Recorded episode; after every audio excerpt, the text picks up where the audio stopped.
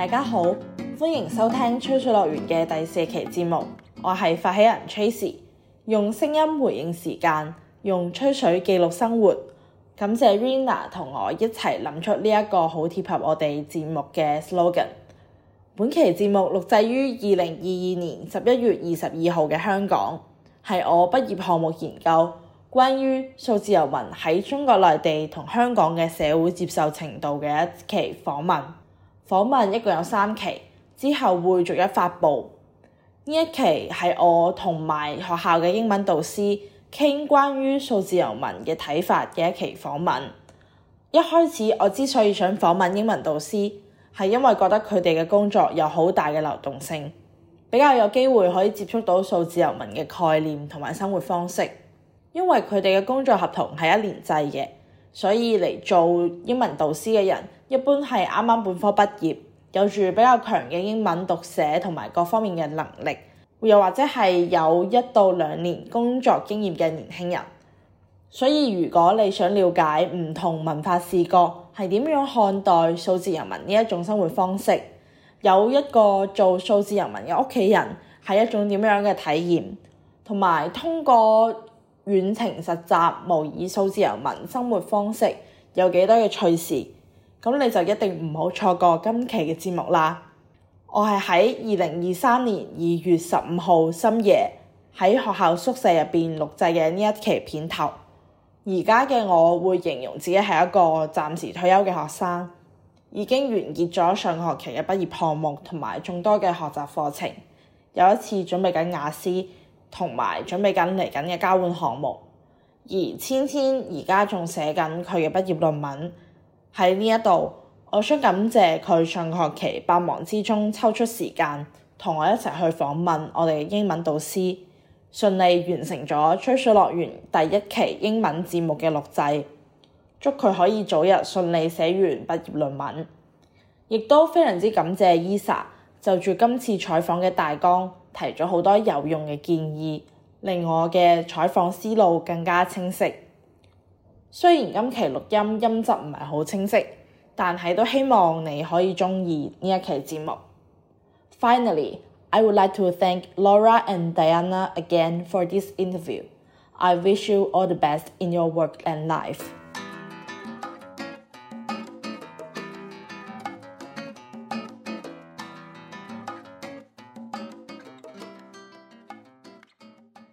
Welcome underwater. Today we are so honored to invite Laura, Day, and Qian Qian to have a talk about digital nomads.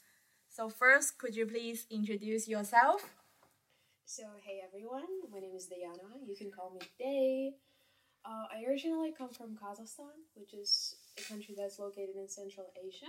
I am 23 years old. Currently, I work in Hong Kong, and I work as a visiting English tutor at Lingnan University.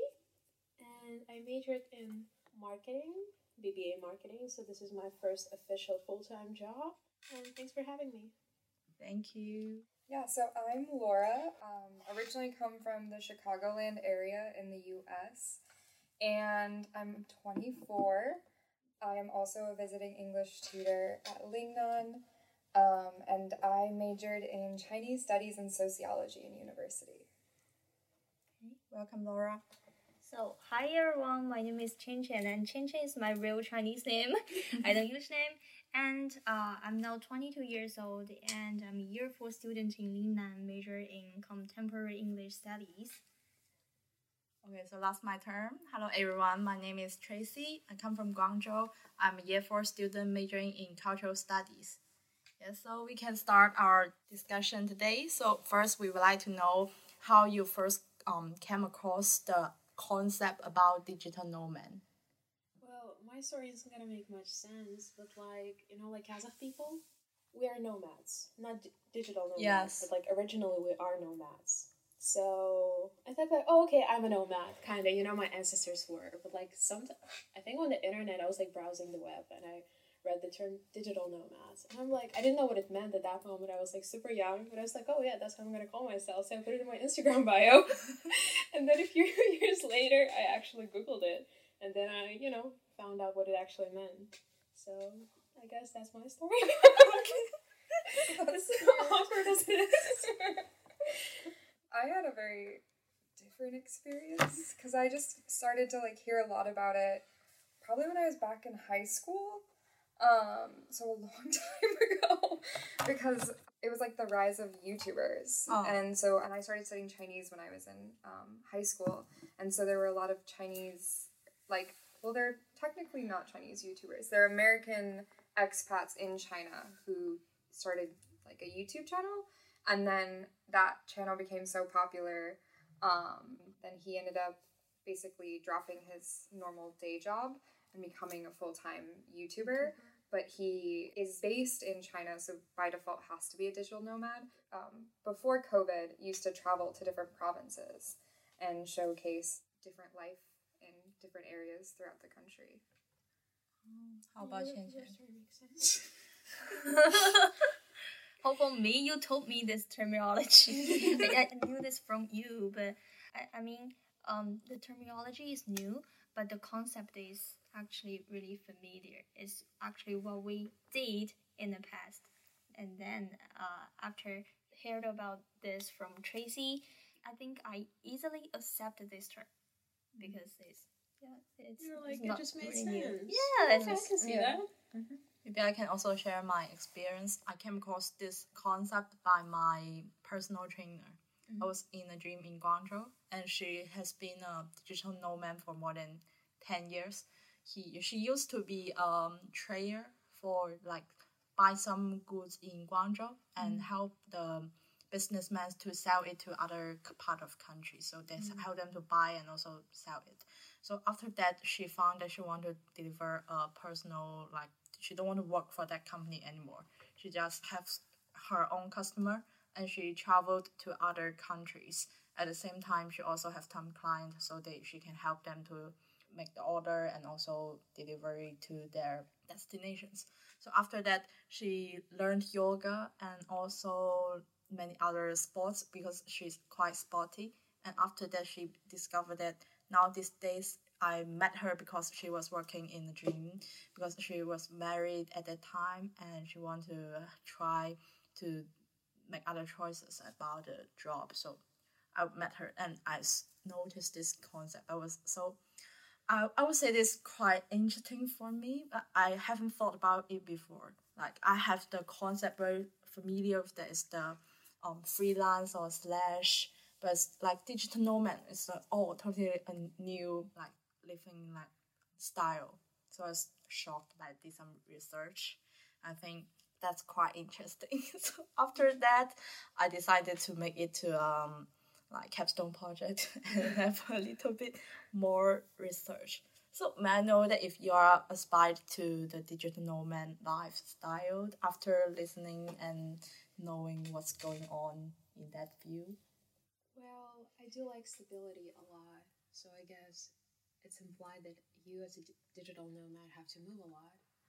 And I don't think if I want to do that. But the concept, it's very interesting, but I don't think like I could, my body could function like that, just traveling and not going to work. Also, you need lots of self discipline, Yes. which I unfortunately lack.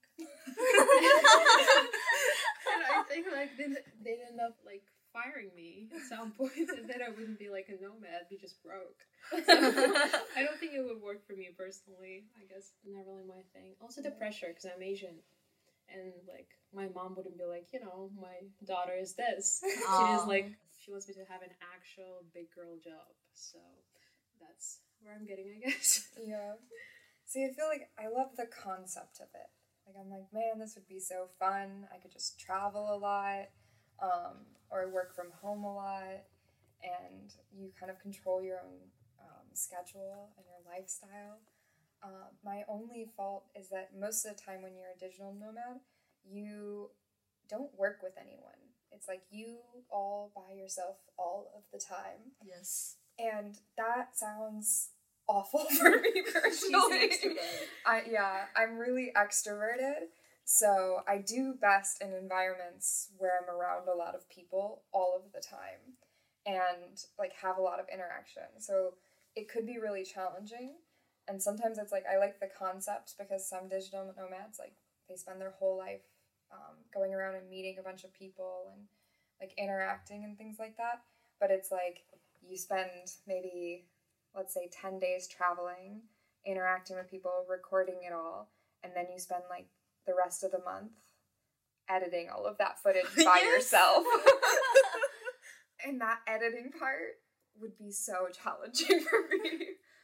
So it's I go back and forth because part of me is like it could be really fun, and then part of me thinks that it could also not be, and like I don't know. You're like somewhere in the middle. Yeah, Me too. I'm like oh, somewhere in the middle. I mean, ever, everyone likes the part that we can all travel around. Then we can also have our work, like to do whatever work we want to do. But the pressure, you really have to consider the pressure. And for me, the, the most stressful thing would be uh, be from my mom. Uh, li- just like Dayana's mom, every Asian mom, yeah, I, I maybe I shouldn't say every, but most of them really want their kids to have a to have a stable job Yes. yeah, especially in China, they want you like to, uh, how to say that word? To be a lawyer, a doctor, Oh, anything. yeah, yeah. profession that is. Yeah, to be. Two point one line Yeah. job every day. Yeah, Mhm. yeah. And if it's my mom, like she used to talk about, uh, you should really uh, earn enough money and take me to travel. yeah. yeah. And So and I never talked about this to her. I mean, it's really hard to let her accept this term. She's gonna take this sliver off. Don't go for anymore. Go to the world. My mom would do that. like in a heartbeat. Because I, I never dis. I think I, I discussed with my mom, I didn't say that I willing to be. But we just discussed it, and I thought that she can accept this concept, but I'm not sure if she's willing to let me to be a digital nomad. Because like um, I also noticed you just mentioned that you can't like traveling for so long, long time, or sometimes and I when I did some research, I found that some people they tend to move frequently, but for some of them they just living in one place, but they do the pure online work for a company. So even there are some company they have no uh, office, no physical office. They also the whole company is purely online. And when I noticed this, I think it's so amazing. Elon Musk could never. yes, now the tutor, oh, everyone need to work on the office for 40 hours per week. Yeah. Oh, man. It is very tempting, but I think there are lots of implications to it. I think you really have to be a certain type of personality to do it. because it's like you really have to have yeah a lot of self-discipline um, a lot of like self motivation Also, I kind of feel like you either have to have a family or you have to be single. Because like Oh. if you're traveling a lot, let's say your significant other, they're gonna be like, "Where are you?" You know, like you're always traveling. I need you, and blah blah blah blah blah. And your re- relationship's gonna go downhill from there. Yes. And then if you have a family, it might be easier if you're willing to adjust. You know, travel and do all those things with you. So I think it's like a double-edged sword, mm-hmm. kind of. yeah So it depends. Do you have some friends who are working as a digital nomad or would like to be a digital nomad in the future? Mm, let me think. i guess technically my sister is a digital nomad um, because she works as like a freelancer uh, for like animation in the states but she works completely virtually online and she has multiple jobs. And so she has the ability to kind of hypothetically she has the ability to take her work wherever she goes. But i say hypothetically because all of her work is on like a um, like a tablet kind of thing or her computer which makes it harder to travel. But she like almost i don't think she ever goes into the office. She just does everything remotely and you know i feel like she really likes it overall and it suits her and her personality mm. she doesn't really like people that much in general and like she's very self-disciplined and has like a super weird sleep schedule so like she can work sometimes if she gets inspiration, she'll go and like start working at 3 a.m. just because she feels like the inspiration to do it right then and there. But then at the other, I could never. yeah, I could never. But I guess her form of being a digital nomad is um, less so traveling, Mhm. but it does make it easier sometimes to like go and travel to see family or things like that because she works around deadlines instead of like every single day. So she can decide one day to be like, I'm gonna work for 14 hours straight so that I can have time off and take like 10 days of no work and things like that. Yeah. Pretty good. And I just remembered this story. So that's how I like learned about the term because I was browsing the internet. I think I was on IG and there was this guy back home. He's a journalist. But he's like he supports the opposition party back home, meaning that, you know, like he can't stay in our country. Otherwise like he's gonna go to prison. Because like the government and everything, the regime is pretty similar, I'd say, to the one of the Soviet Union. In a sense like whenever they don't like something, they don't want you either in the country or like they don't want you to have freedom to be free. So he moved, so he's like a digital nomad now. And he's a journalist, so he can write from anywhere. And then he wrote a book, he's been doing all that, and he's been traveling a lot. His wife is from Italy. So he went to Italy, he traveled around like Asia, and he's been doing like lots of cool stuff. So that's how I learned the term, and I'm like, mm-hmm. and I finally like understood what it meant. Oh. Took me a while, but I got there. Do you think that your like the lifestyle of your sister can um stay for a long term or just for a few years like that? I think it's it's complicated because hypothetically it could be long term. Um, I think the hardest thing for like especially with her situation is she doesn't work as a digital nomad for a company all of the time. So because she does project based jobs, so it's like she'll have a job and she'll have that due date for like maybe she'll have one job for three months and then she might go without a job for another month. And so it's like without another project. So it's super ins- like unstable in that aspect. So it's hard because i think especially for someone who does something in the arts field um, as a digital nomad you kind of have to either build up your own platform on like instagram or youtube or something like that so much that you're making money off of social media or you have to have like a solid contract with a company. Yes. otherwise it's hard to predict. And it's i think that's where she falls right now is sometimes she's feeling so confident about what she's doing because she'll have multiple jobs going on and super stable income and then like i don't know it'll be like a month later and she's like i think this isn't my lifestyle. Like i need to quit. I should go back to school. Let's completely change everything. I know i got a degree in animation but i think i should go back to school for paleontology. I'm like what are you doing? It's one of those things, it's like while you're at the beginning, it's always really, really unstable. While you're like figuring out what you want to do and like trying to figure out the platforms that you want to like go through and everything like that. And especially if you're in the arts field, it's kind of like the starving artist kind of thing. so it's hard for me to say because I don't think at this moment in time, I don't know if she'll like keep doing this for much longer. Um, but if she managed to like get a more concrete like contract with a company where she knew that she was going to have consistent work from one company, she would do it in a heartbeat. So it's just like I think the stress of not knowing when your next paycheck is coming, that's so stressful um, for almost anyone that it's like really hard to like kind of stick with that type of job for her right now. That's why we're teachers. mm-hmm. Can your parents accept her lifestyle as a digital nomad? Ooh. it's sometimes. I think it's really hard. My sister has a personality that just like makes sense for doing art. And like like she's so talented and so creative and such a good storyteller that like growing up it just made sense. And I was like, "Oh yeah." She was like, "I'm going to go study animation." We were like, "Of course. This makes sense. Like logically, this fits your personality so well." But then it's complicated because my parents want her to have a stable job. Mm.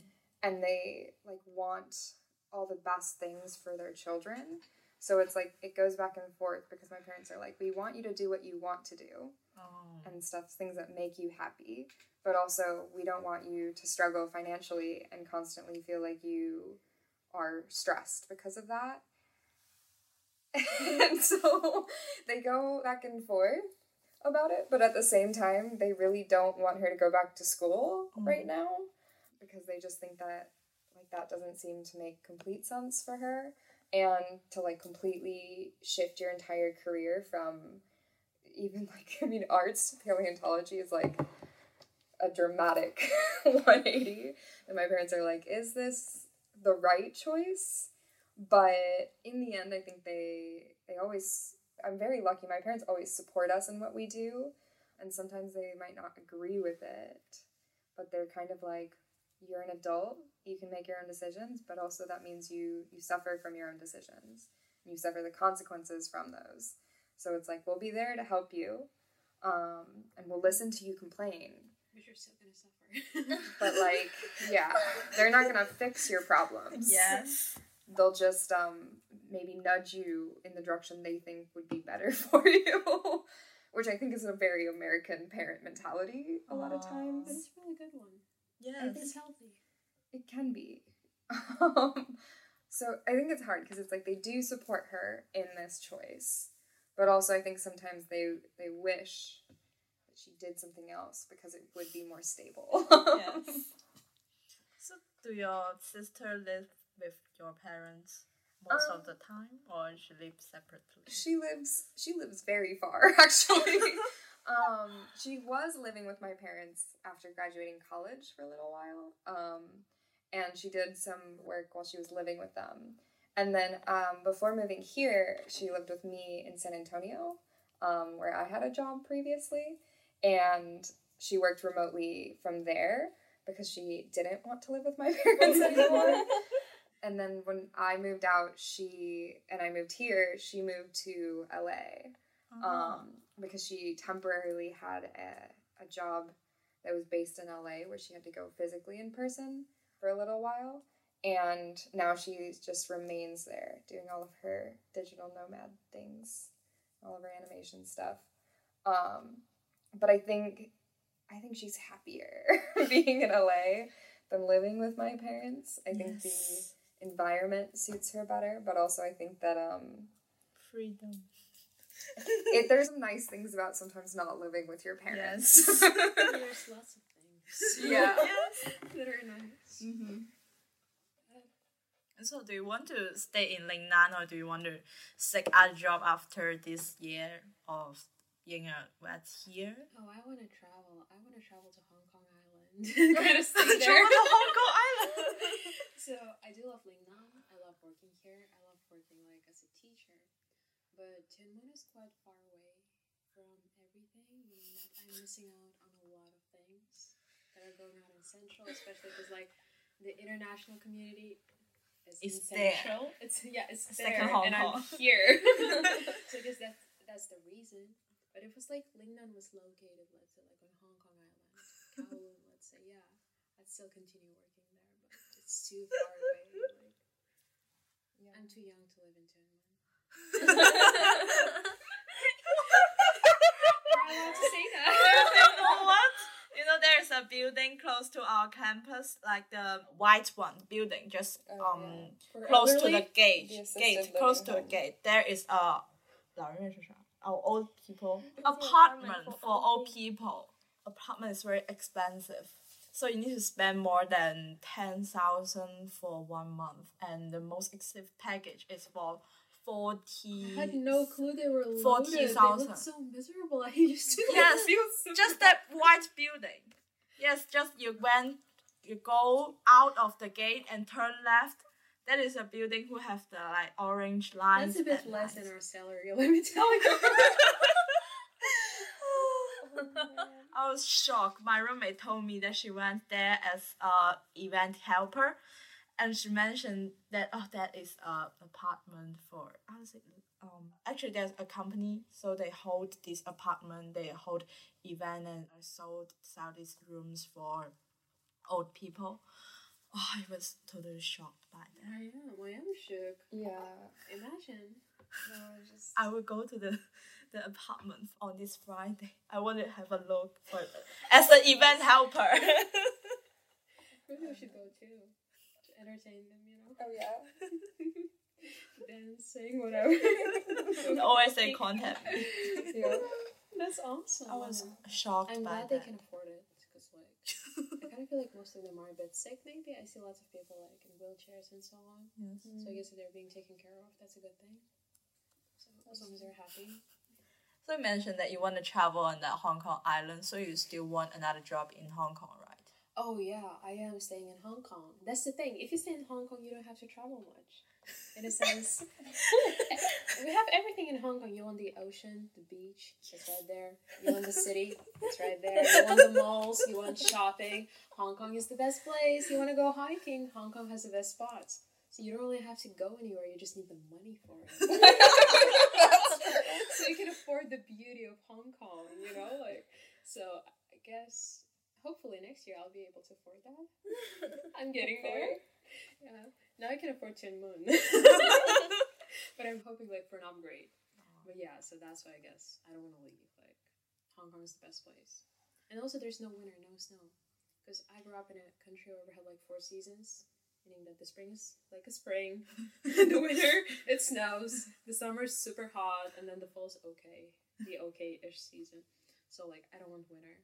I don't want snow. I don't want the wind. And Hong Kong is the perfect place. I hate the humidity, but like it's okay. I can, we can work with that. to me, the humidity is a lot. But, you know, it's okay. yeah. How about Laura? I'm not hundred percent sure uh, what I'm doing next year, to be honest. Um, I'm not sure I will stay at Lingnan, not because I don't like it, but also because if I did stay in Hong Kong, I, too would want to be on the island. Especially, I think Tuen Mun's not bad, but if you don't speak Cantonese, it can be a lot more challenging. And like, I do speak Mandarin, but not sometimes that doesn't work either. so, and not that, and yeah, not as many people speak English um, out here, or they really don't want to. If they do speak English, they really don't want to use it, which is fair. And so I see stress in people's eyes when I walk into buildings sometimes because they're like, oh no, the foreigner. White Um, people. yeah, but I'm not sure. My parents would want me to return home, uh, Why? ideally. Why? Um, Why? Because they miss me. Honestly, it's really um, it's really just that I'm really far from them. Right now, there's a 14 hour time difference with my parents, and it's a 16 hour time difference with my sister. Um, so like even like calling them and things like that can be really hard. But also, uh, they would never tell me necessarily that I shouldn't take a job here. They would just be like, "So you're going to stay?" so I feel like I don't know. I go back and forth because I think it was easy for them to accept that I would move for a year. I think it's harder for them to accept I stay longer. But even more so would be from my like siblings because I'm the youngest of four. So I'll definitely um, hear everyone's opinion well before I've made a decision. Because um, as soon as that, like, if I mention it to my parents, which I will have to um, around the time, honestly, pretty soon, I have to make a decision kind of soon if I want to start. Yeah, I want to, like, part of me really wants to say. Um, I'm like, yo, you should stay. We should get a flight in Central and party every day. yeah. When Hong Kong is like, I feel like one year doesn't give you enough time to Mhm. really like even see like half the city. I've been here for five years. yeah. Still exploring. So. so I don't know. I go back and forth, but I do like teaching, um, and I wouldn't mind doing that again for another year. and then maybe going and getting a master's. Um, but yeah, I don't know. I think it's it's easier to say that I would just stay and then harder when I actually have to make that decision and tell my family because I told my family that I was moving here after I had accepted the job. Cuz then I was like you can't convince me otherwise. like, what are you gonna do about it? it was like I will be moving. You have a few months to to accept it. Don't tell me you aren't happy for me. Too good I'm not your mom, because I wouldn't let that fly. my my parents know me really well to know that they were like, you did this purposefully. I kind purposefully. of feel like you have the personality to live abroad, especially in Asia, because she likes Asian cultures a lot. Yes. The food, the languages, and everything, and she's super respectful. So I kind of feel like you'd make a good teacher, especially in Asia, because you get the culture. Yes. And I feel like the students would feel more comfortable with Laura, if that makes sense. Yes. So you should stay. Thanks. because you- you also can speak Chinese Mhm. right now. Yeah. That's great. Uh, there's one thing if they if they miss you, they should come to Hong Kong and stay with you and for, yeah for a few days or a few weeks. Traveling Yeah. here. No, they are looking to to travel. Um, for a while they weren't. They didn't. They wouldn't be able to because of the the quarantine. So now that the quarantine's Oh, yeah. lifted, they're thinking about it. Um, and now they're they're thinking. I don't know, maybe April or like the end of May. Um, what I'm trying to convince them to do is that they should come at the beginning of the summer break, which is when our contract officially ends um, because then they can take me and travel to another country as well. we can spend some time in Hong Kong and sometime somewhere else. But yeah, they've never, they've actually never been to Asia. So I keep telling my family that I'm their perfect excuse to come here if I stay. Um, I think it is, it's just, yeah, it's a little harder. The, even just like the flights from the US to Hong Kong are um, from Chicago to Hong Kong. It's fourteen hours. oh yeah, I know. After Chicago from here, it's a long flight. Yeah, and it's it's sometimes like uh, like fourteen to twenty thousand dollars for the flight. Which is a lot. Yeah, Hopefully they'll get cheaper, you know, like they should. they should they should should. start now that like travel is becoming. I encourage traveling now. Yeah, so the the flights should hypothetically become cheaper. Hopefully. Um, because also like the the more like now there when I flew here there were no direct flights from Chicago to Hong Kong, which Chicago is like the third largest international airport in Yes. the states I believe. Um, so it's almost you can almost always fly anywhere from there. So it was really shocking. I had to fly to New York to fly here. Aw. Usually there's a Um, flight by United Airlines from Chicago to Hong Kong. Mm-hmm. And now that flight should start running again Ooh. in April. in April. So I And might go visit too. Yeah. And then we'll we'll see because hopefully the the flights will start to become cheaper. That's the the main so. goal. So expensive the air ticket. yeah. I bought a ticket to Singapore back and forth. It's like more than six. What am I talking about? Let me think about Six thousand? six. Five to six thousand. To Singapore. Yes. Um. Back you and go forth? back and forth. Yes. Oh, round Round trip. trip from Hong Kong? Yes. You've been scammed, let me tell you. I was like, we were looking at flights to Five- It's Singapore. like five- thirty five hundred. Hong Kong Airlines. Not the Hong Kong, Hong Kong Express. Yeah. What? I, I, I bought. I Is bought it like this. for one person? Yes, for Oh one my person. god. For when did you go? Ah. When did you go? I I will go in December. Oh, at the that's end of. December. No, still, it wasn't that bad. The time we looked I already bought the ticket and booked the hotel. Hotel is also very expensive, I would Oh yeah. Well, we didn't have the money for Singapore. That's why we're going to Thailand.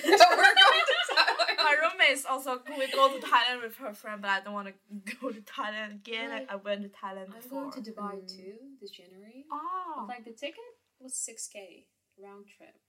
I used like the miles, Yeah. Asia miles, but like still, it was around six k, which isn't bad at all. You go to Dubai? no. I want to go to Taiwan Oh, or, you should. or Korea. Ah, Korea also good. But Korea's expensive. I think it's also the reason like all the Hong Kongers are kind of going crazy now because they can travel again. Yes. Yeah, that's So, why the prices are And expensive. also they have the money to travel because Yes, Hong a lot the, of people is going the to living Japan. standard is pretty good, so they can afford to travel. Yeah. So I guess that's what they're gonna do. Man, yeah, you you spent a little too much on your flight ticket. I agree with that. I want was like, what? So expensive. I actually want to share a little bit about Hong Kong. It's my third year physically here.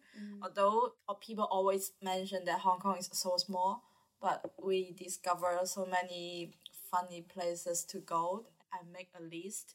It has been more than 20 places.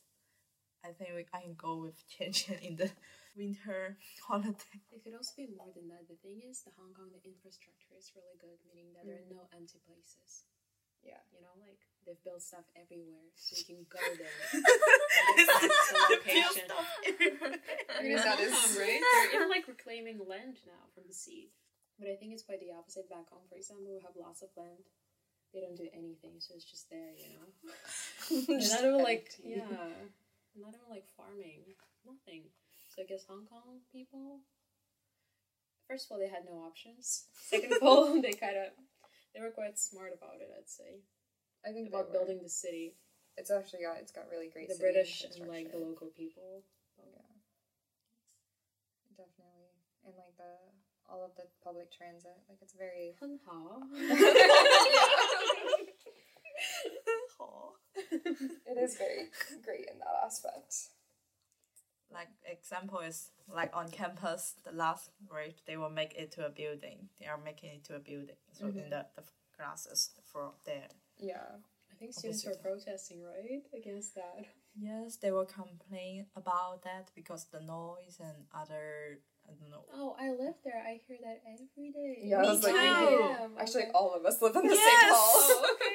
Every day because my room is like towards the windows there Same. Same. I wanna die every And morning also, like, I have multiple windows and the balcony, so I can hear everything. It's just, you know. yeah. I don't have it as bad. I face the other side. Yeah. I face the mountains.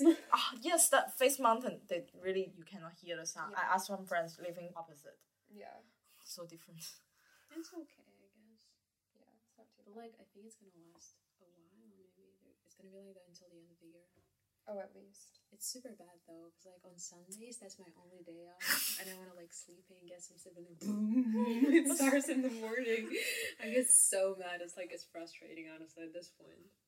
I found that sometimes they don't work on Sunday, but for Saturday they work on Saturday. I don't know still why. work on Sundays sometimes. And every day the, the level of the noise is different every day. Sometimes True. because they are doing It's some super like, bad work. early in the morning, nine a.m. and then during lunch, like after lunch, yeah. Yeah.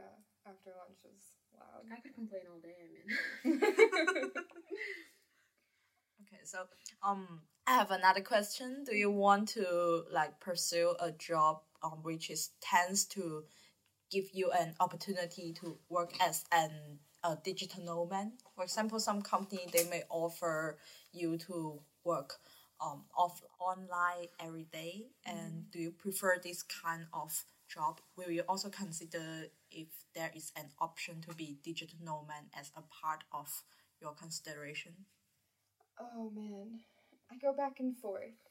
I am indecisive um, with a lot of things, but especially with things like that because I have had to do a lot of things online before, and I did, yeah, I did about two and a half years of school online um, for college because of of COVID, and I hated it. like I really hated just sitting on Zoom for hours and meetings and things like that but I also wasn't like using that time to travel or anything because you know COVID.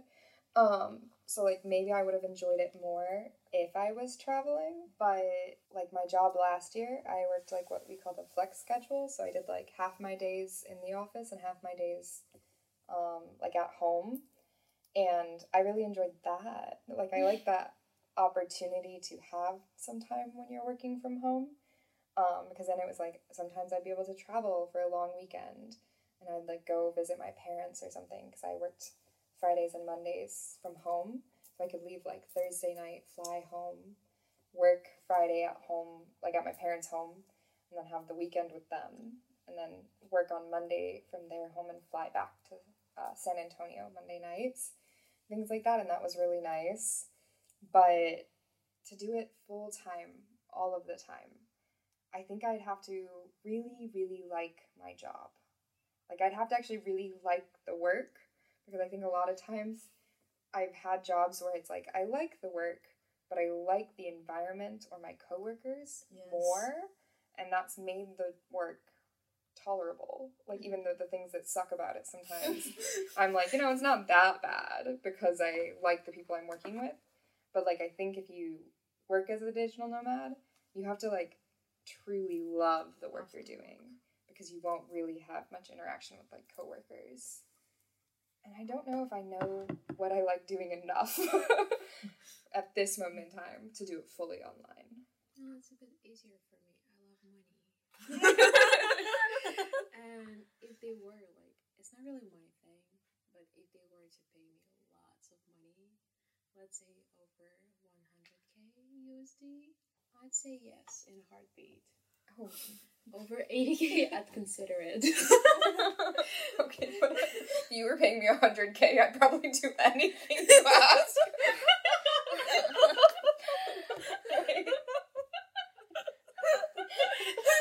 It's 24 hour a day. That's like 700,000 Hong Kong dollars. 700. Or 800,000 She's Hong like, Kong "Lord." dollars. It's like, it's so much money. 喜欢七十万 Okay, a lot of But the thing is, like, I wouldn't mind doing it. I wouldn't mind trying. For example, I want to travel a bit around Asia and Europe.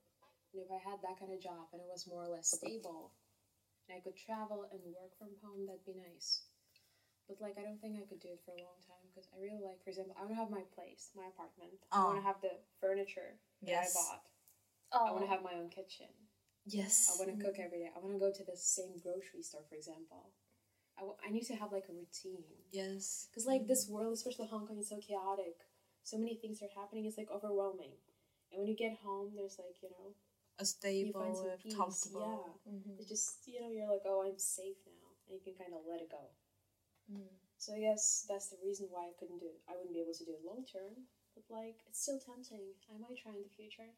But again, I'm a teacher, and like teaching online, I don't think I want to do that. From because what I've noticed, I taught kids that are like three, four year olds online, and then like older high school students, and like they don't really listen. For younger kids, their attention span is so short, which I get, which is understandable. For like, but like for high school kids, they don't care that much. They're gonna be on their phone or do something else. So I feel like my input it's still the same, but the output, whatever I get from them, it's a bit less. Because they're not paying as much attention as they would if I was just sitting there staring at them in person. You know, they'd be like, "Oh my god, I'm scared now. I have to do something." That's Like, the point. you know and they're like can i turn my camera off and that kind of stuff so like when it comes to teaching no but if i was to change you know an occupation yeah, i might do it How about you? I just thought about one thing. Yeah, I raise I raised two pets, and one dog and one cat. So I have to consider them. yeah. yeah, and even now, uh, the biggest reason that I want to go home is because I want to just yeah just to meet my pets. Yeah. I have a dog. Yeah, so I think I don't know. I don't know. I think it's really hard to, for me to decide now, and I don't have a really clear career plan. oh no So- one does these days in this economy Yeah, yeah. Me too. I don't know what to do. Who knows? I I don't know what kind of person I will be in the future, and what kind of field I will be in in the future. I don't know.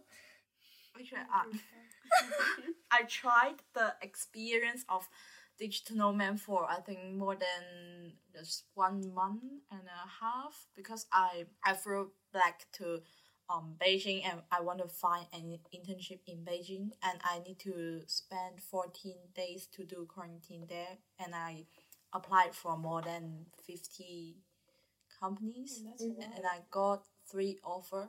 Two of them is from an advertisement company and one of them is from um company who is promoting mental health. They have counseling service. They have some online tests and also some courses related to um, positivity and psychology. So one, uh, then at that time, the pandemic in Beijing is um a little bit, mm, the condition is not good, and my mom want me to um fly back to Guangzhou instead of staying in Beijing because if I need to stay in Beijing, I need to rent the apartment and expensive, and I actually I need to pay for the internship. That's cost a lot. And my mom mentioned that maybe you just go back. You can find internship in Guangzhou because I really want to do the internship in Beijing because last year I did the internship in Guangzhou and I'm not sure if it's because of the atmosphere in that company is not that pretty attractive. So I was like spend the day, go to the um office and go back home every day with the same time and experience the peak hour of the transportation and I thought I want to try to live in another city even it's just for one or two months. Then I really don't want to give up these three offers because I struggled so hard for like almost one month to find this and I asked this um I don't want to consider one advertisement company because they mentioned that their Wi-Fi is, is so weak. All the people need to um pass the their PowerPoint to a coworker by using the USB. So I think it's I don't want to consider that one. So I'm mainly consider um advertisement company. They call We Are Social and they make um so digital um advertisement for some company and by using the social media. Then another one for is the mental health. So I asked them if I can do it online for you. Advertisement company they agree. So I decided to take this job and I flew back to my hometown and spent around one month and a half to work for them. But actually I didn't have a lot of duties to do. At first I was assigned to write some words for their IG post for a car band to promote their mm-hmm. car overseas. And my boss told me that the client mentioned that it's not good enough for the people whose native language is not English to mm-hmm. write this copy. So he asked me to brief an foreigner co-worker to write this copy every day. So the, my job is to brief the co-worker every day instead of write the copy. so I didn't have much work to do, and maybe monthly I need to do the monthly report for maybe two just two companies, and it mm. doesn't take a long time. Hope my boss didn't will not listen to this podcast. and I at the same time I just woke up around 10 a.m. in the morning and check if there is any task today. So if no task, I just slept for more than one hour. Then at noon, so sometimes they don't have work to do, so I hang out with my friends to have a lunch, go to a cafe. I even have like maybe one day or two day I I work for them four or five days a week. So I even um asked for leave for two days and I travel to another um city to find my friends and like living to traveling there for around five days. Yes, I really I would say I really enjoyed that lifestyle, but I think it it's only because my job duty is not heavy. Were you getting paid for it? Yes. Yeah. But the pay is like as the normal intern in mainland, we didn't get much pay. It's about one hundred and twenty um China yuan for each day. It's Oh, still yeah. something. Yes. It's not a lot. I mean, it's still something. That's fair. And at least you get an intern. yeah, Yeah. you got the internship. Imagine your boss, he calls you up and like, hey Casey. What's up? I think that company is very flexible because at first, like all the company in mainland China, they prefer to hire an intern for more than three months. They will say that we require you to work here for at least two or three months. Then first I mentioned I would like to work from the, the beginning of June to maybe the um, at the middle of the August, and after they accept me as working virtually, so I told them if I can maybe work for you for one month and a half, they still say said yes. I really surprised by that, and they really have a good atmosphere there. I would say. Then finally, I discovered that they have a branch in Hong Kong. Ooh. That could be, yeah. they have in like um Tokyo, in Hong Kong, in Shenzhen, in Beijing and Are Shanghai. they hiring? Oh, I'm a marketing major. yes, they the company is from UK, so they have branch everywhere. That's amazing. Yes, I think the company the atmosphere What's the atmosphere name was. of the company? Why? We are social. Oh, we are social. Yes. I am very social. so I think uh, so amazing. But and I only one job I need to do for maybe three times a week is to post their IG with their already prepared photo and already prepared copy. I just need to post it. so you had everything: the caption, the photo, everything. Yes. I wish ELSS would that would do that for me. I have to write everything. because the like the copy sometimes but then we have uh so i need to do the administration for example my um, colleague is another intern she's in charge of the client stuff so for example i got the copy from my foreign uh, coworker. So i pass it to my intern another coworker. So she will send it to the client and the client will have some response. And sh if the client want to revise it she just sent me to my coworker and my coworker sent it to me me sent to the foreigner staff. And like kind of that every day Yeah, liaison. The chain of communication. Yeah. I think That's it's- pretty interesting. Yes. I'm glad it worked out for you. You got the internship. You got the money. You gotta relax. You got the connections. You got don't let my boss know that It's okay. We all I have. mean, he made that happen. Sometimes you just get you get dealt a hand that is just so nice. You just gotta accept it. I mean, it's pretty pretty much the same for us. So we start at ten thirty. yes. So usually we do like the drop in for three hours, either in the morning or in Oh. the afternoon. And then like in between, if we have appointments, yeah, we come tutor students. If not, we go home and sleep. Yeah. That is- So like it's pretty much the same, and I get it. We're still getting paid. that's great Yeah. your room is so big yeah, that is Your room. our rooms. Our apartments are pretty Yeah, nice. they're pretty big for Hong Kong. For Hong Kong. Yes, for nice. Hong Kong. Yeah. Oh, like I'll show you some flats in Hong Kong. Yeah, it was Like the studios. Oh man. For US standards, it's different, Yeah. but for Hong Kong, they're really nice. yes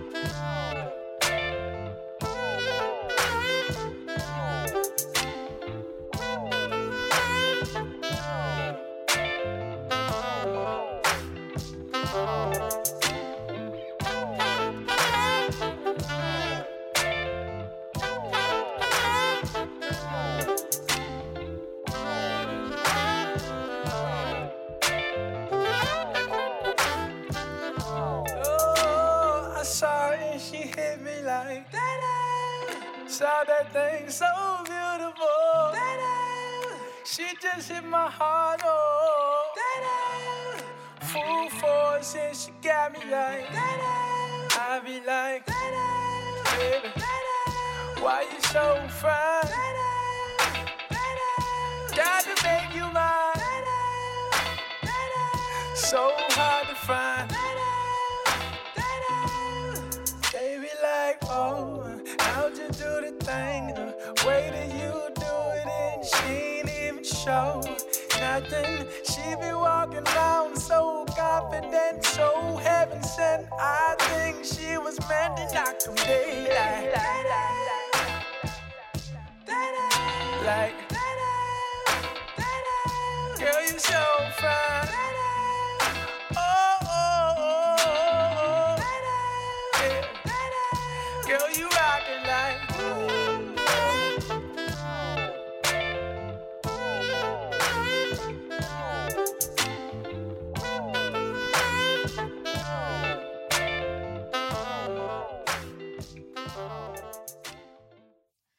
Maybe we can move to um, another question. Do you think that digital nomad will become a mainstream career choice in the future? I think so because people are super lazy now. The new generation, they don't want to work. You want to do there's TikTok, which I respect, but still, you have to have some skills, right? A craft. Because like the times they're gonna keep changing, you know. And like I think the content creation, as challenging as it is, especially for like, let's say cute TikTokers like Addison Rae, Mm-hmm. she doesn't do anything. It's just her face mostly. And like the thing is, she's like you know, because she's young and beautiful and everything. But what is she gonna do in the future? Yes. So I think like yeah, it's gonna be super popular. Cause like even my brother, he's like, oh, I was like, oh, you know, he loves computers, games. He knows lots of stuff about it. I'm like, you could do IT as your career in the like in the future. Mm-hmm. And he went like, no, I want to be a TikToker. And I'm like, no, like no, it's not happening. Not when I'm alive. So like, so like I don't like that trend. So I hope it does not. I mean, like the social media part. Okay, if you do IT, for example, if you work like you do some kind of I don't know AI projects and you do it like remotely because you can do that.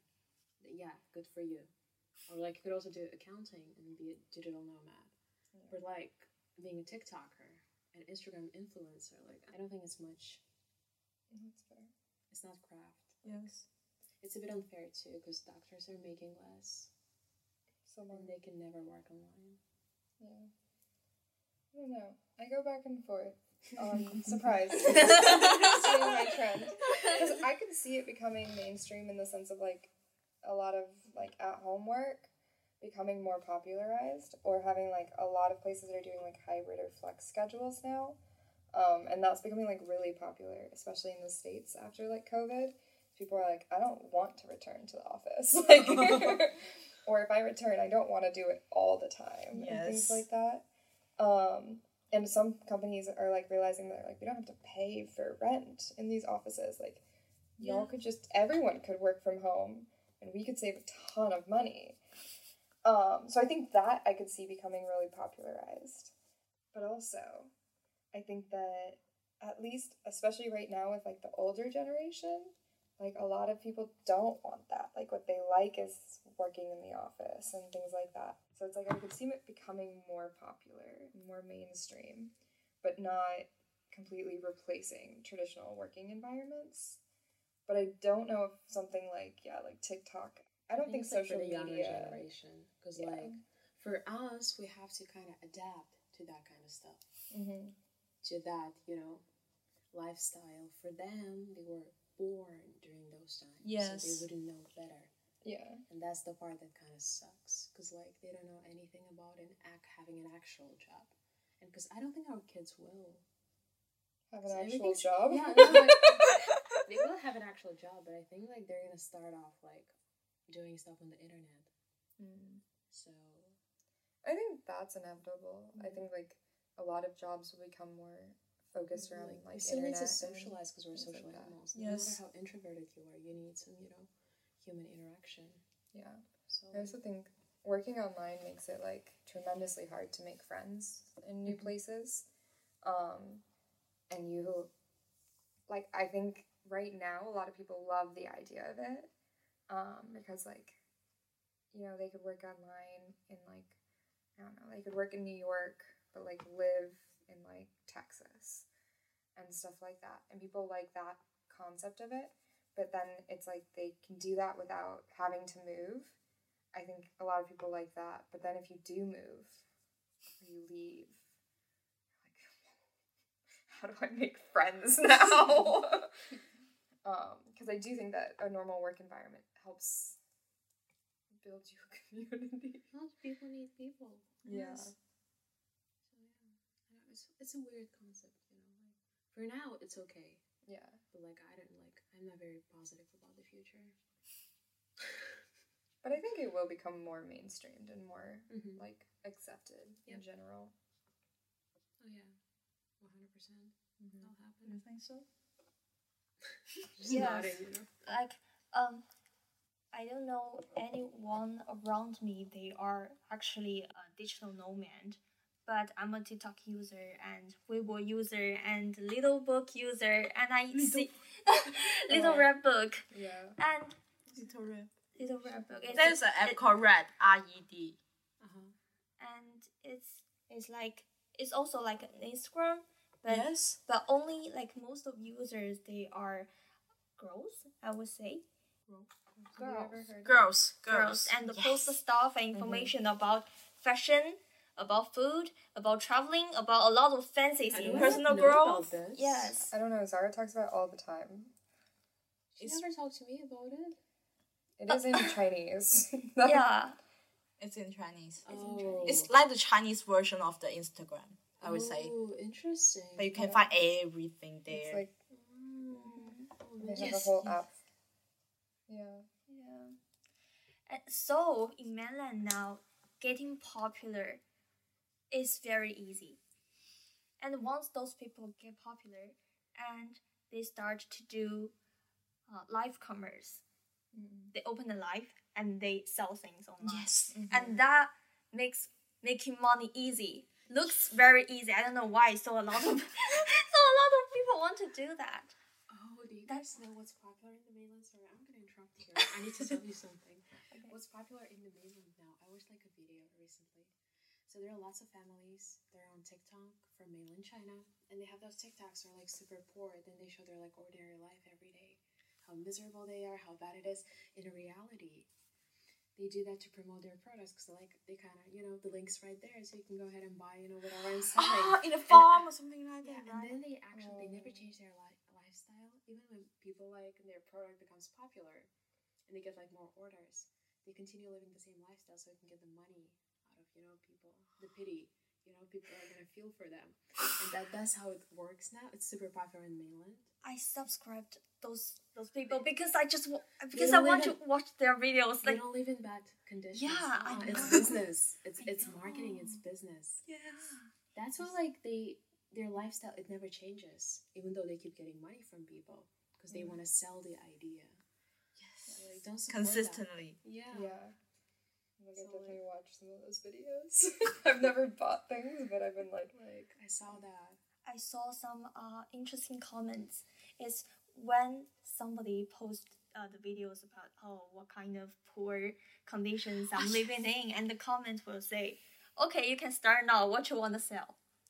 What you want to sell? Like they, they already know, and they, they know. yeah, and they know, and they like to watch kind of videos. I don't know why. That's why they say that. Yeah. People are taking advantage of kind people. Yeah. Social media helps a lot. Mm-hmm. oh yeah. Social media does wild things. I love this TikTok channel. It's about Chinese stars. And there's like a Chinese girl from mainland and she's super fun. She makes this video, she's like, Oh, that's how celebrities look. You know how like the celebrities do lots of stuff to look like slimmer, this and that. Mm-hmm. And she's like she kinda exposes them in a bit. Which is like that's not how they are in person. They can be mm-hmm. rude, arrogant and so on.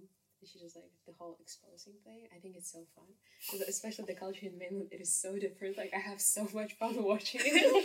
like I can scroll for hours. I'm like, good, good stuff. I- I'll send the link. It's awesome. Thank you. You really want to have a look. But I watch very different content. Oh, I love stuff about like mainland on TikTok. I love it. I'm like, Woo! it's always fun. They say they're funny, or it's like it's fun. so if you guys know some good TikTok channels, send them my way. Let me continue. Continue what? what do you want to share What? about the mainstream? Do you, do you think it would be a mainstream? I think yes, and now it's getting it is on the way to the mainstream mm-hmm. things, and so I think it will be a mainstream career choice in the future, and I think because those videos they uh they make earning money look so easy, so people don't really want to make effort to like us to want to find a stable job. They found a job to earn money easy. That's why I think more and more people will choose this field, choose this career. And a lot of people now they are uh, posting their life, posting their vlogs, their videos um, to on a TikTok or whatever apps. Getting famous is easily even though they don't think before that after they got popular they would definitely choose that way so i think it's really uh it's really likely that the digital nomad will be a mainstream career choice in the future I thought of one. I used the red, but I didn't post any like public post before until one day I want to have a try, and what I did is that I only did purposely. Just one day I went to a restaurant and the environment was pretty good, but they sell food in a very expensive price and didn't the food is not good enough. So I took some really beautiful pictures about this restaurant and I wrote an small article about this and have a comment of their dishes. But it's small article is not small. It's about maybe one thousand words. Because when, when I finished written this, I said, wow, it's one thousand words. Then I posted with the photos on the red and that post got more than um, 20,000 view and I got more than 200 comments and with and so many people followed me just because of this single post. I was so shocked by that. Oh my god! Can you use your platform to promote my platform? You That's have amazing. a platform? no, but I will. Now I know about it. Just like I can't believe it. That's amazing. If this was like a really good article. Things just blow up, and I never understand exactly how they do, like what becomes popular. and Maybe you should do but- it as a full time job. I don't want to do you like for like this. the likes and everything. Do you get paid for that? I don't get paid. I even the staff at that restaurant, he contact me and s- ask if I'm willing to go to that restaurant again and have a try because they they must thought that I, I say something bad about them, but they are not directly ask me to this post because they know if I they ask me like that, I will post the conversation to the internet again, then this restaurant is going to die. So like that is um a restaurant with they also have other shops in Guangzhou, but all of them is getting more. That they was try to promote this restaurant as a fashion and also they provide good food, but actually it doesn't. Like the quality of the food is not good enough and many people are complaining about them on the red and also they hire some people to write some good comment for them on almost like some social media. They have like uh, focus on the food and some focus on the restaurant or something. They hire people to do so but hmm. also there are a lot of people writing bad things about them Interesting. Yeah. Hmm. Yeah, if you travel to one place in mainland and you want to know which restaurant is good, which place is the best place to go. Never look at Never look at the red. the red because they are all Fake. commercial stuffs. They're all fake. Just just Fake. Just avoid these places. Yeah. I hope to live to that day when China opens its borders. Yeah. Because that'd be amazing. The question I want to ask? Let me think about it. We already finished this. I think the questions towards the end are kind of similar, right? Yeah. We've answered them all. Yes, Probably. um, maybe. I just thought about a question. Mm-hmm. Let me think about it. I forget what I want to say. Are you gonna edit the? Yes. Are you gonna cut like some of the parts? I'm not sure. Okay. Can you cut the parts where my stomach is making sounds?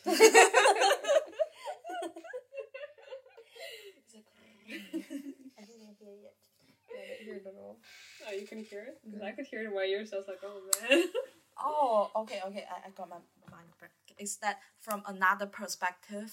Um, according to my observation, I noticed that why people in mainland China now they want to be a digital nomad is because there are two. There, they, there is a, a word is called. So There is a. so so basically it, it, it, it's because um people now are getting uh really stressful and mm-hmm. everyone wants to do their best to get the chance mm-hmm. so that means they they have a lot of competitors in mm-hmm. the same field yes, Yeah. involution. Did you heard of this word before? That's interesting. That's for example, I will give you No. a very vivid um vivid example is that for example you are sitting on the theater to look a play to look at a play. So you can sit, right? Everyone can sit. But suddenly someone's just stand up. So he or she stand up in front of you. So in order to watch this play, you need to stand up. So everyone, the end, they all the people stand up. But actually you can sit there and watch and sit and stand for by standing you need to pay more effort right but actually it's not needed it's like in the same place for example you want to fight for one job you do maybe you do 60% of your spend 60% of your energy but now all the people need to spend 100% of their energy to get this job so it's, it's lots of people they pay extra um, time or energy to fight for one thing so in mainland china it's these circumstances Yeah. yes. That makes sense. Very competitive. Yeah. yeah very competitive. And this term is very popular in mainland china now because a lot of people they can't get their job up after graduation. So they are looking for if they can figure find out other methods to get money and support their life. So some of them they want to see if they can get some um, freelance job as a digital nomad. And i also noticed that someone is doing a research about if we can don't work. Mm-hmm. They hire some researchers mm-hmm. to conduct a research for more than like one year to have some field observation and also like do some other kind of research to see if it is possible. Mm-hmm. And also other people they are talking about how much money i need to earn in order to retire so they are going to plan their life as not a worker anymore maybe they uh, want to pursue a more work-life balance lifestyle or like not just work 40 hours or more than 40 hours one week Yeah. Well, that makes sense. Like we kind of have something, well, maybe not the same, but similar in the US right now. They're finding that, like, a lot of college graduates are having a really hard time getting jobs. Um, but our reason for it is kind of different because it's basically like a lot of people are graduating but don't have the experience that jobs need them to have. And so, like, high, there's a lot of layoff that happened a few years ago, and like they, aren't rehiring for those positions. They basically like removed a bunch of position titles in a lot of companies. And so then people who have a lot of experience are applying for low level jobs. Oh. So then college graduates are coming out and they're like, why am I competing with someone who's had six years of job experience and a degree? Of course I can't compete for like with them. I have no job experience. um, and they're finding that to be a really big issue right now. And that's I think part of why people are like going towards more like there are more people doing TikTok and things because they're like, well, maybe I could earn money. It's also like people they're not afraid to embarrass themselves these days. yeah. It's like that's how get that's how they get popular on TikTok because Yes. they're super cringy. Their content is, and that's why people like that because someone's embarrassing like themselves, you know, without being forced to do so.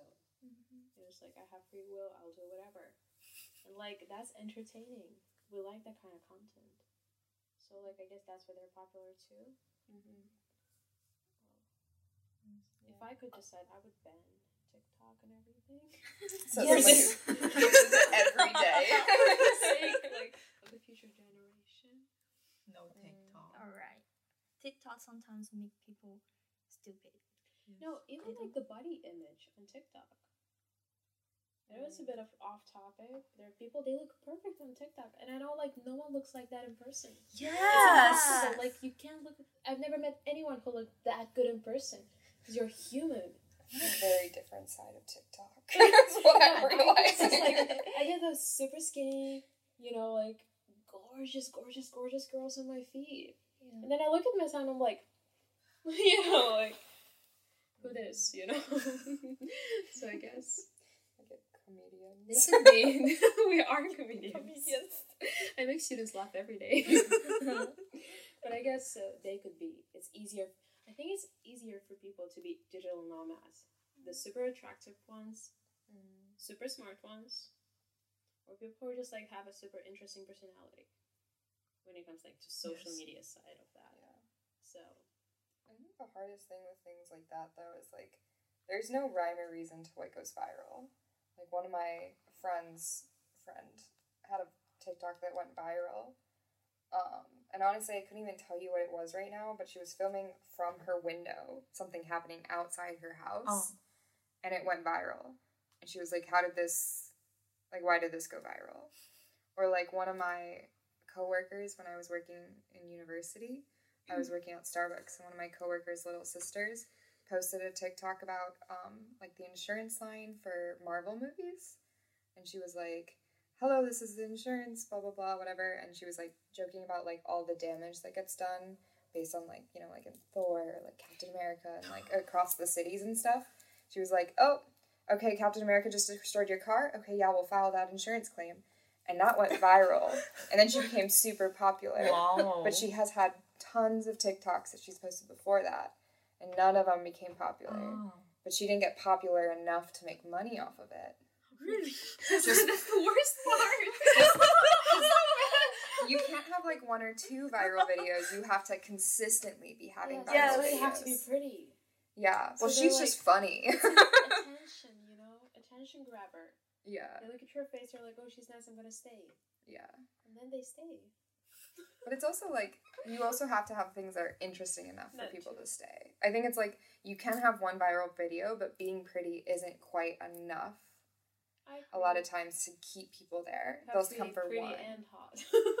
Or like you have to be pretty and funny, or like you have to have like I don't know, or like different things. Like you have to have like interesting it's enough. about the audience, whatever they prefer, and if you're waiting to willing to cater Yeah. to their needs. I mean, In posting frequent enough that you'll Yeah. have the ability to become viral. Mm-hmm. I don't know. There's so like many lots weird of things. things do not make sense these days, honestly, including TikTok, the algorithm and everything. It's like. Yeah. it's weird. Actually, I don't use TikTok, but I was forced to use because of the internship. I love how she says I was forced to use. I was forced to use, yes. I do it for free every day for two hours. I still can't access my TikTok here, no matter what VPN. No? I have three VPNs I on my wake phone. up and I'm like, oh. pretty girls. But I, I noticed that a, a lot of TikTokers that I uh, subscribed, they have already quit. Yeah. Quit, quit, quit. Why? Because they TikTok. yeah, because they can't produce content anymore. Oh. Yeah. They also, because most of the TikTokers are like, here's my IG, you should follow my Instagram. And Mm. then, because you know the girl's pretty and this and that, you like her outfits, the style. You go on her Instagram, and then you're gonna find the links for those outfits because they're like Selling. collaborating with the brands. Mm. That's how she sells stuff. Yeah. And, like it's very interesting, you know. So that's why they might move from TikTok somewhere else. Yeah. Migrating, huh? Yes. I I even make more money that way. noticed some influencer they set up their own business. Like Mhm. they do the um they sell yoga, like some product related to yoga. Yeah. And just That's yeah. really can earn a lot. So do you think that the concept of digital nomad is familiar and will be accepted in your country? I think it's definitely familiar in the US. I think I think it's very common too, because the YouTubers and everything they started in the US. yeah. I think a lot of it does has started in the US. Not TikTok, but a lot of other things have started in the US with that. Um and I think the, the concept of it is familiar. I don't know if I'd say it's necessarily popular. Um, but I think a lot of people like the concept. I think that's the biggest thing. Is I think a lot of people like the concept of doing it because they think that it has a lot of pros. They're like, I could work for myself. I can, you know, if I want to do social media, I can do that. If I can do journalism or this or that, I can travel. But then uh, most people don't actually really have the discipline to like not have any kind of deadline set and to just completely work alone. Yes. I mean, to literally be like, you have to force yourself to work and be like super motivated yourself. So a lot of people, I think, think they want to do that, and then in reality, they start doing it and they find that they're not doing work the whole time. That's why it can backfire, you know, because you have to actually commit. But also, I think we're talking more about the influencers yeah. on the internet rather than actual digital nomads, because those are a bit different. Mm-hmm. So I Yes. think Yeah. talk about more about influencers. Because like the actual digital nomads, they could be accountants, they could do marketing, they could do lots of things. Yes.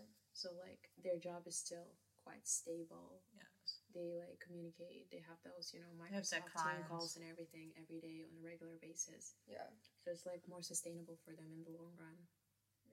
Yeah. So I guess that's true. And I actually do think digital nomads, especially with accountants, are really popular in the States. A lot of people do that because being an accountant sucks. and so at least they have the freedom to do it from wherever they yeah, want. I just like I majored in accounting. I know oh, yeah, before it's a marketing. nightmare. Do, yes.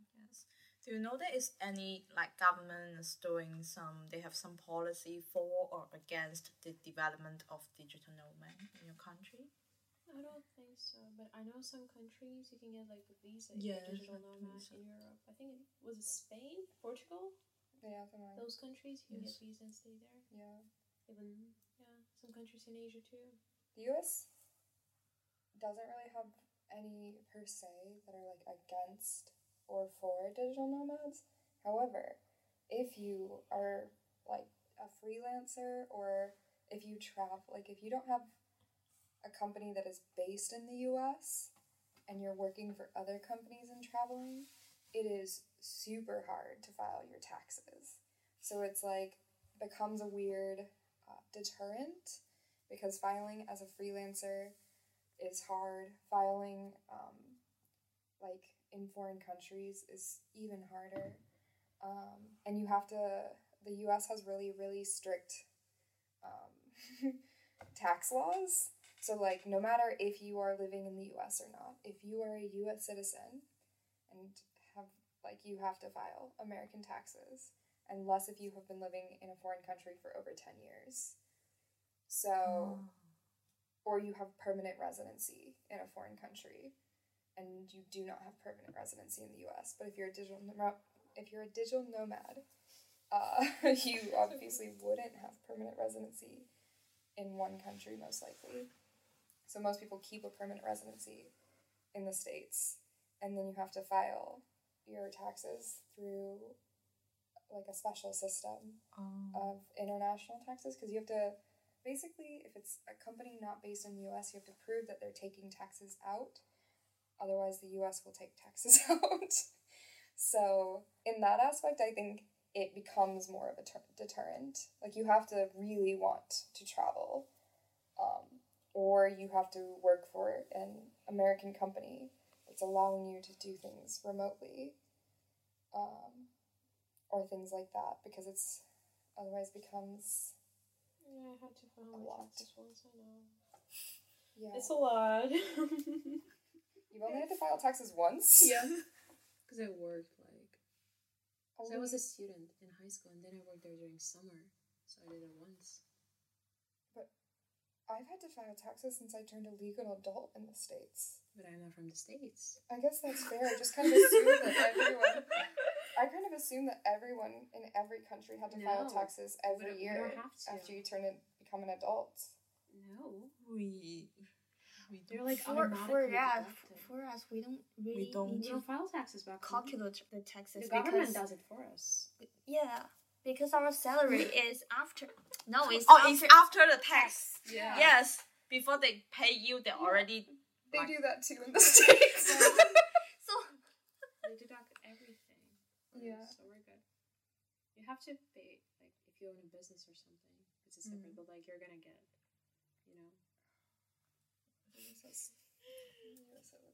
like a reminder or something. But- to do that. But in mainland, a lot of people want stable job. They want get into the company, into the organization. Is that because they want the company to pay the insurance for them, Yes. so that after they retired, they can have the money from the government every month. Yes. Mm-hmm. They can have the like medical support and social insurance, insurance, and they have some uh, housing subsidy.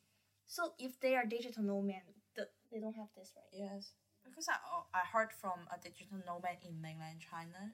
She mentioned that if you want to, you can find some ways to find some find some way to deal with this problem. For example, you can ask your friends or relatives company to hire you, not you work there, but you can Oh. be hired by that company or sometimes you can start little so-called company have a location but you don't really need to work there That's cheap. cheap. yes but you can figure it out That makes sense. Very interesting. Like I'm learning a lot. That makes sense. If they, Every country is damaged in its own way. That's the beauty in it. Yeah, I got their pros and cons. so the last question do you think that digital nomads should be encouraged by the government and by the nation I don't think so. I don't think it should be necessarily like encouraged Mhm. or not encouraged, but I do think that it wouldn't hurt to pass laws that allows it to be easier. Just because I think it's like, you know, like there are people who are going to do digital nomad careers that like, you know, to have the option and like um, laws or policies that like work in your favor for that type of career would be nice. But I think to promote it uh, for a lot of countries, a lot of countries, like the things that you thrive off of, a lot of times are things that people use every day or like do every day. And if you work from home or you're traveling a lot, you won't use those things as much. Like, I'm trying to think of any example, but all that came to my head was service industry jobs or like transportation or like Oh. restaurants or things like that. In some aspects, the worry could be like that people would use that less because they're working from home all the time yes instead of like going into an office. But also like like for example in Chicago or like a lot of big cities, like your entire city center is typically based around physical office buildings.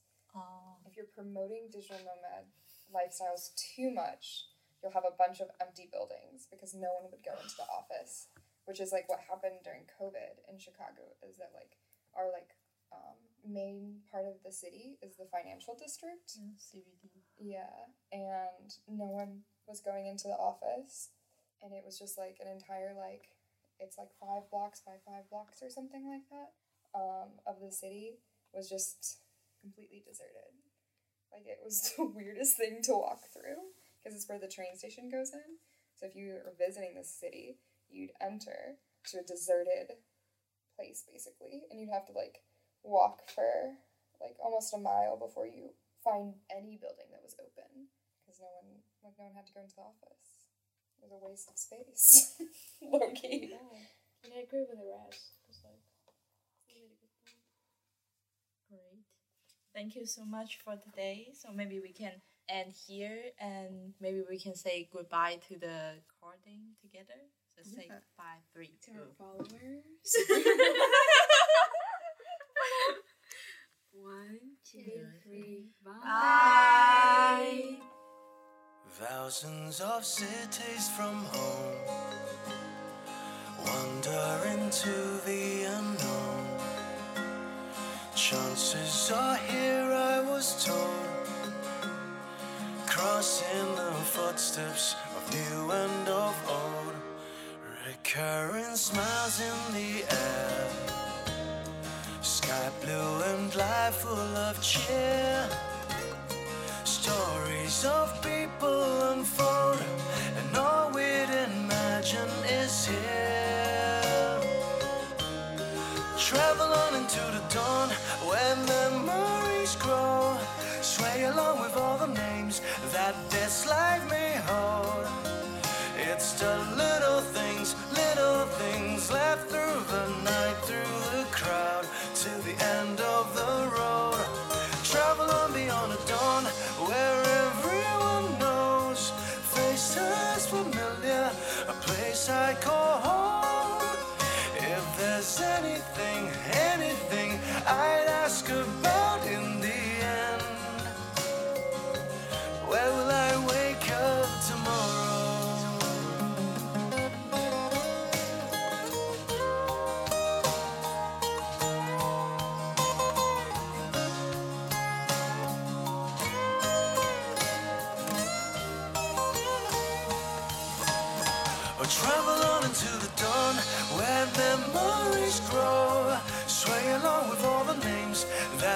life may hold. It's the little things, little things left through the night, through the crowd, till the end of the road.